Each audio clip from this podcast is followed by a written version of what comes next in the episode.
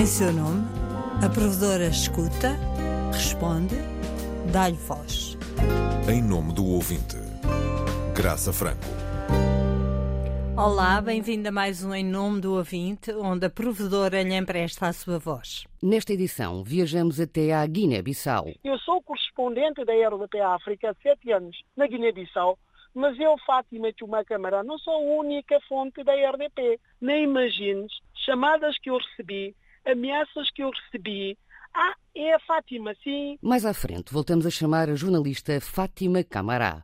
Para já, seguimos viagem à boleia da RDP África.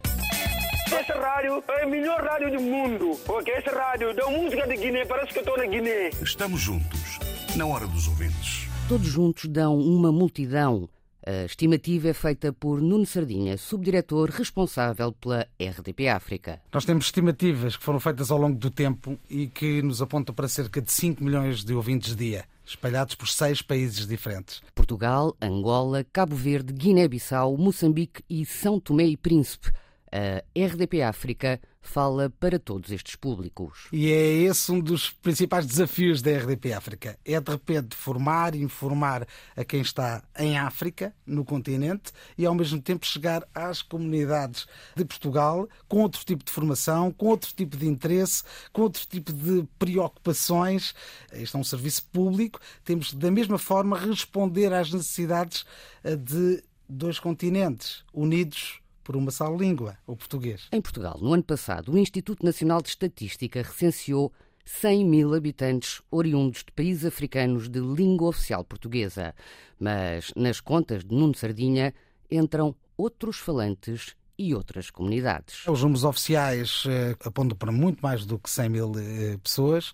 Se apontarmos para um público-alvo entre os estrangeiros em Portugal, entre os luso-africanos e luso-brasileiros, os brasileiros eh, e os legais e os não legais, estamos a falar perto de um milhão de pessoas e um milhão de pessoas é 10% da população portuguesa. Por cá, a cobertura da RDP África em FM tem vindo a aumentar. Já emitia em Lisboa, Coimbra e Faro. No ano passado, chegou ao Porto e a Gaia. Acontece que hoje eh, as comunidades estão espalhadas um pouco por todo o país. Quer dizer, não estão em Lisboa e também não estão em Coimbra e também não estão no Porto. O mesmo se diz em relação ao Alentejo, em relação aos, aos politécnicos que recebem em vários pontos do país, em Bragança, na Guarda, também em Viena do Castelo, muitos eh, estudantes que vêm dos países africanos de língua portuguesa, alguns deles estabelecem-se nestas localidades ou à volta destas localidades. Por isso mesmo, por exemplo, na zona de Braga, o eixo Braga-Guimarães, conseguimos identificar um público-alvo na ordem dos 40 mil, das 40 mil pessoas que têm ligações à África ou ao Brasil, diretas ou indiretas. Para fazer a ponte entre todos estes mundos, a RTP tem uma delegação em cada uma das capitais dos países africanos de língua oficial portuguesa. E a RDP África tem uma rede própria de correspondentes. É certo que a redação da RDP África tem um correspondente direto em cada um dos países e com quem trabalhamos diariamente, porque o delegado é uma personalidade, não é que tem que gerir uma equipa, é um gestor, acima de tudo, e um embaixador. Por isso é assim um misto das duas coisas. Portanto, a liberdade de ação do delegado é limitada e enquanto jornalista é muito limitada. É muito limitada, desde logo, porque também não tem muitos meios e não tem muitas pessoas a trabalhar com ele. Está muito centrada naquilo que são as necessidades também da própria televisão e por isso nós temos na rádio um correspondente local, normalmente ligado a uma redação das rádios nacionais, para termos uma amplitude nacional dos acontecimentos marcantes em cada um dos países. Na Guiné-Bissau, o Dia Mundial da Rádio ficou marcado por mais um ataque armado à Rádio Capital FM. O equipamento foi destruído e nove pessoas ficaram feridas, uma delas com gravidade. Maimuna Bari estava a apresentar o noticiário das 11 da manhã na Rádio Capital quando ouviu os disparos, abriu a porta traseira e saltou de uma distância de mais de 4 metros. A notícia chegou à Rádio Pública Portuguesa através do delegado da RTP na Guiné-Bissau, Valdir Araújo. A presidente do Sindicato dos Jornalistas da Guiné-Bissau diz que a situação é grave e responsabiliza o Estado guineense. Estamos nisto, é uma irresponsabilidade total de quem tem direito de garantir segurança a todas as pessoas. Imagine em pleno exercício da profissão, a caminho de perder a vida. A correspondente da RDP África na Guiné-Bissau também sente na pele o risco de ser jornalista. Essa situação, quer queiramos, quer não, deixa qualquer profissional da comunicação social num estado de insegurança na Guiné-Bissau. Aliás, todo o ambiente que nos rodeia é um ambiente de insegurança. Porque até hoje as pessoas não conseguiram, infelizmente, perceber que não se pode falar da democracia sem que haja a liberdade de imprensa. Porque é o pilar para que haja a democracia. Tal como Valdir Araújo, Fátima Camará continua a acompanhar este último ataque à Rádio Capital. A Associação das Mulheres Profissionais da Comunicação Social apela às autoridades no sentido de garantirem a segurança à população. Paula Melo é a presidente da Amprox. Apela ainda às autoridades a assumirem a sua responsabilidade de zelar pela proteção e segurança da população em geral e, neste caso específico, dos jornalistas, sobretudo durante o exercício da sua profissão. A correspondente da RDP África também já foi ameaçada. É quando de, de sanções de, alguns, eh, de algumas figuras políticas na Guiné-Bissau a RDP, se calhar foi um dos primeiros órgãos da comunicação eh, social eh, que deu esta notícia. Logo 10 minutos depois da RDP ter difundido esta notícia, nem imagines chamadas que eu recebi, ameaças que eu recebi. Ah, é a Fátima, sim, é Fátima. Ah, tu é que enviaste a notícia em como a CDAO sancionou algumas figuras políticas.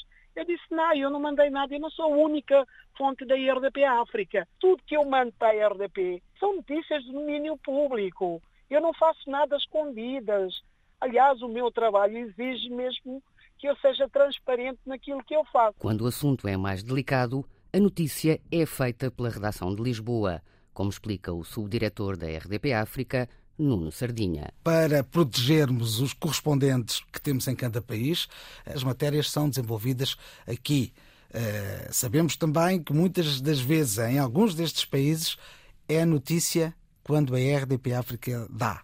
Se a RDP África não der essa notícia, é porque ela não é credível. Outra hipótese é fazer avançar o delegado da RTP para o terreno. E sempre que necessário, numa situação mais particular, como foi o recente caso do ataque ao Palácio Governo no passado dia 1 de fevereiro, o delegado esteve no terreno a todo o tempo como repórter. Ele combina os trabalhos a realizar com o correspondente da rádio, dando todo o apoio à nossa correspondente, com quem também habitualmente partilha os conteúdos. Mas Valdir Araújo, que saiu da redação de Lisboa para assumir o cargo de delegado em Bissau, sublinha que os jornalistas estrangeiros também correm perigo. A ameaça é extensível ao repórter estrangeiro, como disse. Uh, na verdade, uh, nós somos uh, catalogados de imprensa estrangeira quando o poder quer atribuir-nos responsabilidades que eles apelidam de jornalismo não patriótico, de um jornalismo que leva uma péssima imagem do país.